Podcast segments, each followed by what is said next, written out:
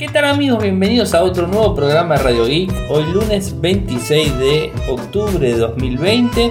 Mi nombre es Ariel, resido en Argentina. Me siguen desde Twitter, el nick es arroba arielmcor. En Telegram nuestro canal, Radio Geek Podcast, nuestro sitio web infosartec.com.ar. Como todos los días realizamos un resumen de las noticias que han acontecido en materia de tecnología a lo largo de todo el mundo. Y tengo varias cosas para comentarles. Arrancando la semana con muchas noticias Filtraciones del Xiaomi Redmi K30S. En un mundo tan ilógico, un directivo de Stadia dice que los de streaming deberían pagarle a los desarrolladores. Snowden obtiene la residencia definitiva en Rusia. Encuesta del día, ¿se sienten seguros navegando en internet? Esta fue el día viernes, ahora les voy a contar lo que pasó hoy. La verdad y sinceramente me olvidé de hacer la encuesta. Ese es el tema. Un tips, cómo escanear notas, documentos, fotos, etcétera desde un smartphone Android el G y el lanzamiento del smartphone el G K52. Samsung crea un panel OLED de 10.000 ppi. Fallece el presidente de Samsung Electronics. Facebook se apunta al streaming de videojuegos. Samsung y el supuesto S21 Ultra.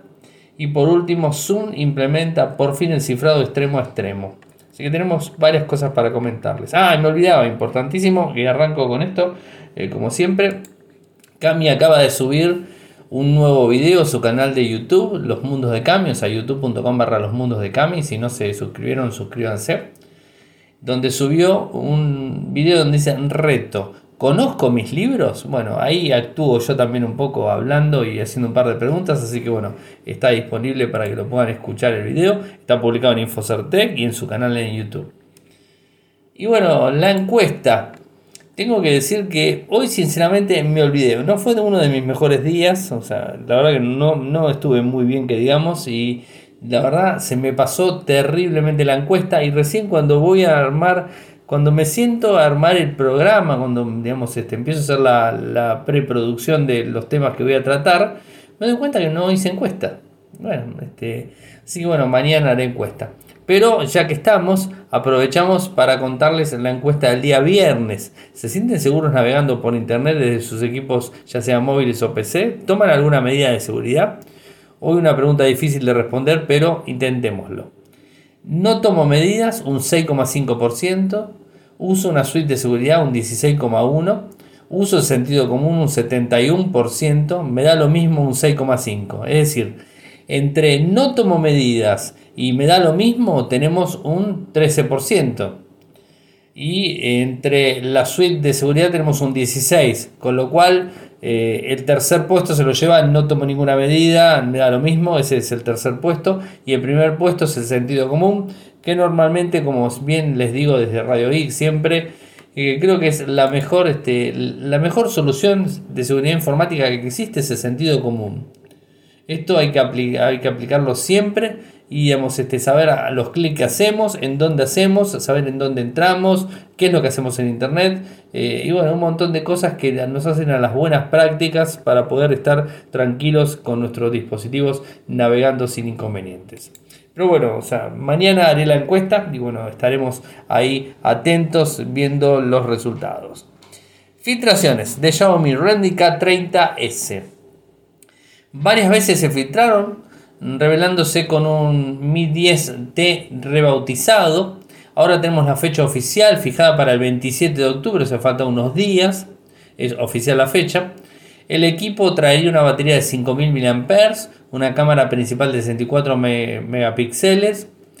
Eh, ¿Qué más? Un chipset 865, un Snapdragon, una pantalla LCD 6.67 de 1080p, una carga rápida en 33 vatios, vendría un modelo con 6,128, 8,128 y un modelo específico para determinados mercados de 12 megapíxeles. No sabemos bien cuándo va a estar el dispositivo, pero se cree que no va a ser solamente para China, sino que va a ser para todo el mercado mundial, o sea que va a ser global el lanzamiento.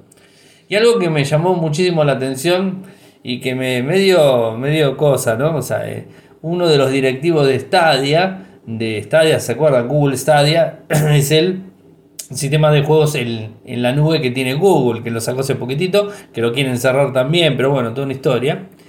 Y le salió a echar tintas y dar, echarle la culpa a los eh, que hacen streamers que ganan y que lucran con ellos, con los juegos y que no abonan absolutamente nada. Que la verdad es un tema bastante complicado. Eh, Alex Hutchinson, director eh, creativo y cofundador de Tipton Studios, adquirido por Google Stadia en el 2019, ha afirmado, ha afirmado en la red social que los streamers de videos, de juegos, deben pagar a los desarrolladores y estudios de los títulos a los que juegan. Deberían comprar una licencia como cualquier negocio real y pagar por el contenido que utilizan. A ver, Convengamos que, excepto excepciones como el Fortnite, como el Call of Duty o como cualquier otro que Minecraft o cualquier otro que conozcamos que son monstruos y que están detrás de una mega compañía de juegos, realmente se benefician muchísimo de los streamers. O sea, los streamers son los que dan a conocer los juegos, mostrándolos y, y bueno, este, mostrando todos los vericuetos que puede llegar a tener, pero más que nada cómo funciona, lo que tiene. Y muchas personas después terminan comprando los juegos o adquiriendo las licencias o adquiriendo el servicio por una cuestión de haberlo visto con un streaming, su streaming preferido. Así que no entiendo realmente las palabras de Hutchinson.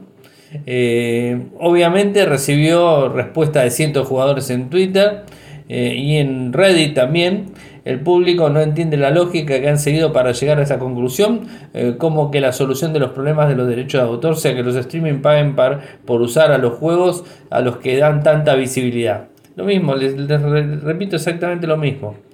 Eh, una respuesta general que la gente sorprendido de Hutchinson, que afirma estar sorprendido con el que la gente esté molesta porque alguien dice que los creadores de contenido deberían poder ganar algo de dinero de otras personas que usan su contenido con ánimo de lucro a ver, es muy relativo, es muy complejo. Entonces, a ver, todos los que usamos YouTube eh, tendríamos que estar pagándoles a YouTube por utilizar su plataforma y ganarnos dinero, ¿no? O sea, no, no, no, tiene, no tiene ni pie ni cabeza. Evidentemente, no les está viendo yendo bien a Stadia y entonces este, de alguna manera tienen que salir a, criticar los, este, las cosas para tratar de embarrar la cancha y bueno, ese tipo de cosas. Pero bueno, son cuestiones que van a suceder y que suceden siempre.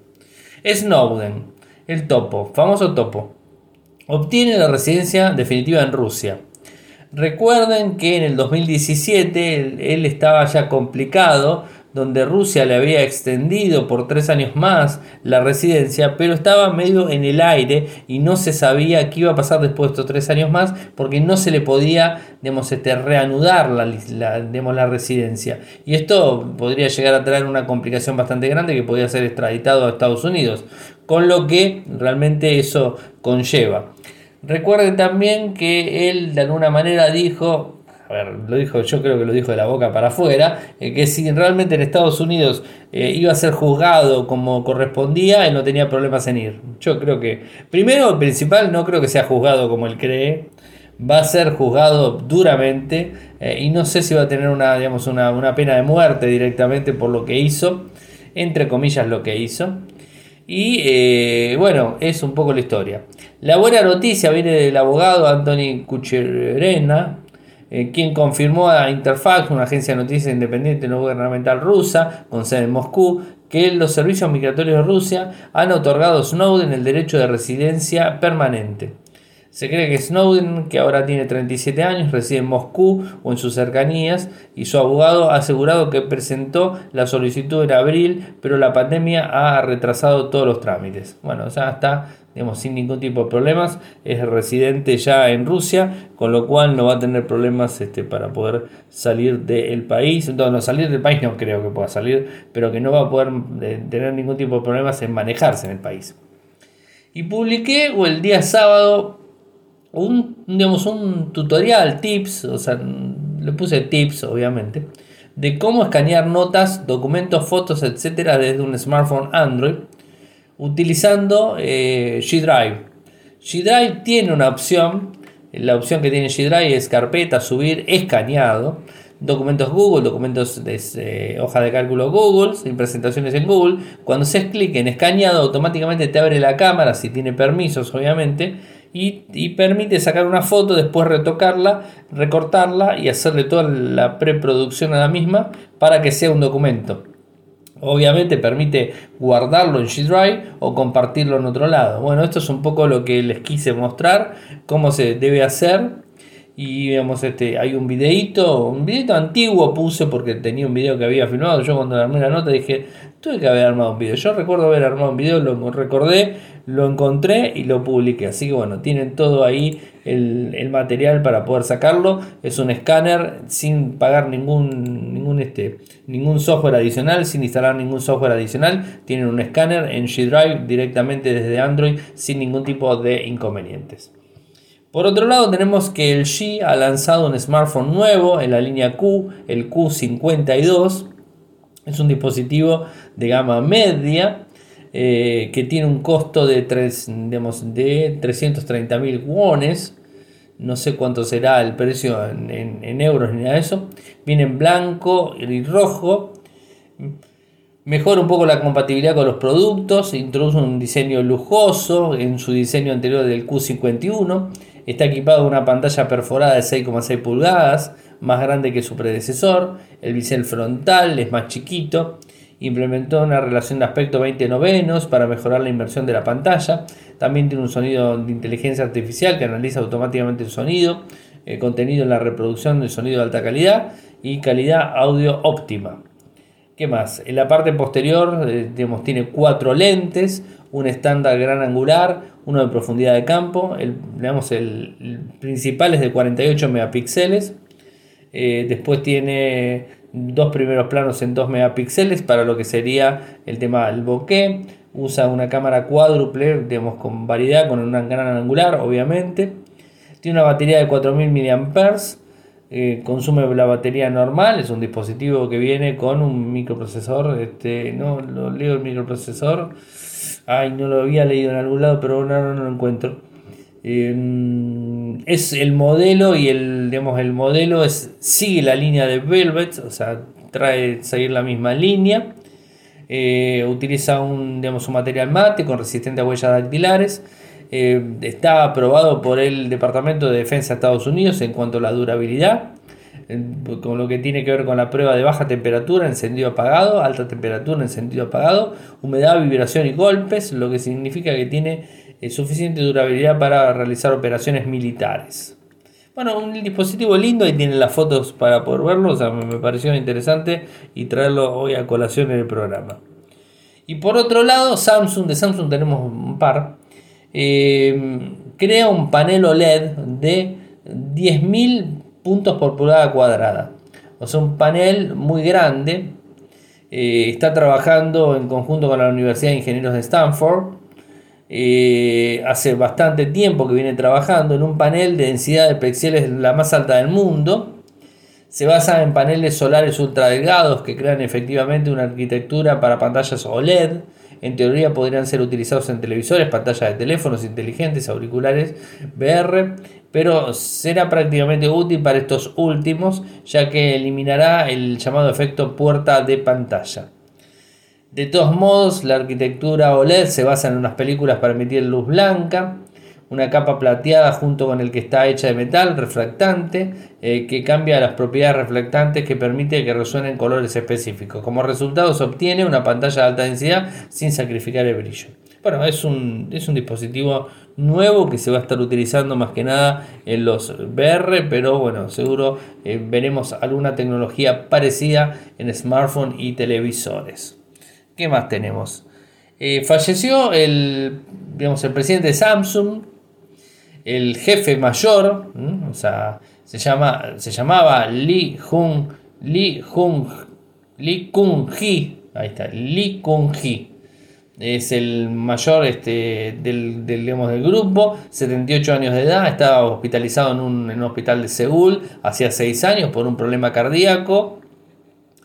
Se produce después de 6 años de fuera hospitalizado en mayo del 2014 tras un infarto de miocardio conocido como un ataque cardíaco para recibir, eh, recibir reanimación cardiopulmonar RCP. RCP. Samsung dijo en un comunicado que el presidente Lee falleció el 25 de octubre acompañado por su familia, incluido su hijo Lee Yang-yong, vicepresidente de Samsung Electronics. El grupo agregó que el, presidente Lee fue un auténtico visionario que transformó a Samsung en un negocio local, en una potencia industrial y un líder mundial de innovación. Heredó su jefatura en el año 87, a una edad de 45 años, tras el fallecimiento de su padre Lee Byung-chun, fundador del grupal Samsung actual. En 1993 se anunció su primer filosofía empresarial emblemática, la iniciativa de nueva gestión que Samsung ha adoptado para la doctrina hasta la fecha. La frase más famosa de su filosofía, que adquirió forma a lo largo de casi tres meses de reuniones en los directores exclusivos convocados en Europa y Japón, es cambia todo lo menos a tu esposa e hijos. O sea, cambia todo menos a tu esposa y a tus hijos. Bueno, eh, una persona que, bueno, lamentablemente no, no está más. Eh, y bueno, ahora habrá que ver el grado de sucesión, si el, hijo pasa a ser el presidente. Y bueno, también está pendiente el problema con el nieto. Recuerden que el nieto está condenado con algunos problemas este, judiciales. Facebook, ¿qué pasa con Facebook? Bueno, venimos viendo una, gran, gran avance de los juegos en la nube. Bueno, Stadia, que acabamos de mencionar uno, es eh, uno de los principales jugadores. Eh, pero no solamente Stadia, sino también lo tenés a Microsoft, lo tenés a Nvidia GeForce Now, Microsoft Xbox Game Pass. Bueno, tenés varios, ¿no? O sea, todos los servicios se encuentran disponibles para Android, pero hay una nueva oleada, parece, que se viene. Eh, que viene con Amazon por un lado, por el eh, que bueno, se anunció en Palo Alto como Luna. pero ahora lo nuevo es que viene del lado de Mark Zuckerberg, y que no quiere perder el timing que, que vienen este, presentando las demás compañías y apuesta por un juego en la nube. O sea, apuesta por un juego en la nube eh, directamente. Facebook Gaming, o sea, no es gran nombre tampoco, o sea, Facebook Gaming.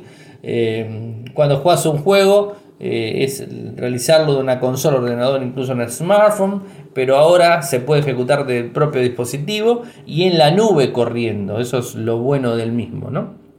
Esto significa que en lugar de ser un equipo el que, el que se juega directamente, todo el sistema se está procesando en un servidor remoto y se visualiza en una pantalla de un móvil, televisión o prácticamente cualquier dispositivo. Esto trae ventajas, obviamente, para los jugadores eh, y para los usuarios en general. Así que esto está muy bueno. Y eh, acá algunas palabras oficiales. Nuestro primer grupo de juegos disponibles esta semana incluye Alpha 9, Legend of the Game Love, eh, Mobile Legend, Adventure de Motion, eh, PGA Tours, Golf Shoot bueno, mi inglés es de barrio, ya lo conocen, de Conquer Software Inc. y Solitario de Arthur Tales de Kublix Games. En las próximas semanas agregaremos Dirt Bike Unchained de Red Bull y continuaremos probando experiencias nuevas y ampliando la cantidad, los tipos y los géneros de nuestra biblioteca de videojuegos. Esto es un poco lo que quiere hacer eh, y bueno, estaremos atentos a ver novedades en relación a, los juegos de gaming que tengan que ver con Facebook. Y más noticias filtradas en relación al S21 o al S30. No sabemos si va a ser S21 o S30. Más información filtrada en relación a que se va a lanzar en enero del 2021. Esto también es así. Y hoy se dio a conocer algunas cosas sobre el S21 Ultra, el dispositivo más potente de la línea, que tendría supuestamente una pantalla de 6,8 pulgadas, bajaría un poco a 6,9 a 6,8 con dinámica AMOLED, una perforación única frontal, contaría con una pantalla de 120 Hz. Eh, el modelo traería 5000 mAh de batería interna, vendría con Android 11 en su capa principal con el UI 3.0. Eh, una cámara principal de 108 megapíxeles, un sensor frontal incrustado en pantalla de 40 megapíxeles, Snapdragon 875 y el Exynos 2100 dependiendo la región. Eh, el teléfono tendría las medidas, no sé dónde sacan tantos datos. 165,1, 75,6, 8,9 milímetros. Vendría negro como color plateado. Bueno, este sería el S21 Ultra o el S30, no sabemos bien cuál será de los dos. Pero bueno, es una información que se ha dado a conocer en el día de hoy. Y por último me queda lo de Zoom y la implementación de cifrado extremo a extremo algo que se le viene criticando hace mucho tiempo. Bueno, vieron que Zoom fue avanzando en la medida que fue moviendo el mercado y digamos este el mercado le fue requiriendo y le fue solicitando implementaciones en mejoras y mejoras y mejoras de forma constante. Bueno, hoy por hoy podemos decir que Zoom funciona perfectamente. Tiene una, es una plataforma muy buena para videoconferencias, muy bien armada, con un montón de, de herramientas de seguridad, pero no tenía el cifrado extremo extremo. Bueno, ahora sí parece ser que lo están poniendo. Pero, pero, pero, importante decirlo, es que no va a estar de forma automática, o sea, por default no va a estar el cifrado extremo extremo. Y si pones el cifrado extremo extremo, lo que vas a perder son algunas funciones. ¿Y por qué? Dice que se va a perder la función, la posibilidad de, eh, de unirse a una reunión antes del anfitrión, la grabación automática en la nube, transmisión de streaming de la reunión, transcripción en directo, solo para grupos pequeños, chat uno a uno, reacciones a la reunión, sondeos. Esto es todo lo que va a tener. Además, las reuniones ya no contarán con opción de unirse por teléfono, dispositivos zip H23323, eh, cliente Link, Skype, ya que son físicamente incompatibles con el cifrado extremo a extremo. Así que bueno, es un tema complicado. O sea que vas, vas a tener, digamos, este cifrado extremo a extremo con algunas funcionalidades que no vas a poder utilizarlas. Pero bueno, o sea, es el avance de la tecnología y el avance de lo que tenemos este, al momento hoy disponible y que creo que es, es importante tener en cuenta. Bueno, hemos llegado al final del programa del día de hoy. Saben que si quieren apoyarme lo pueden hacer desde Patreon en www.patreon.com www.patreon.com radioic de un dólar en adelante. Si quieren seguirme lo hacen desde Twitter, el nick es arroba arielmcor, en Telegram nuestro canal Radio Geek Podcast, nuestro sitio web infosarte.com.ar. Muchas gracias por escucharme y será hasta mañana. Chau chau. Toyoko ofrece cursos de programación y servicios de desarrollo de software a medida. Para más información ingresar a toyoko.io podés editar tu libro digital en Infocertec. Encontrá más información enviando un correo electrónico a info.infocertec.com.ar. Para auspiciar en Radio Geek Podcast, pueden enviar un correo electrónico a la cuenta info.infocertec.com.ar.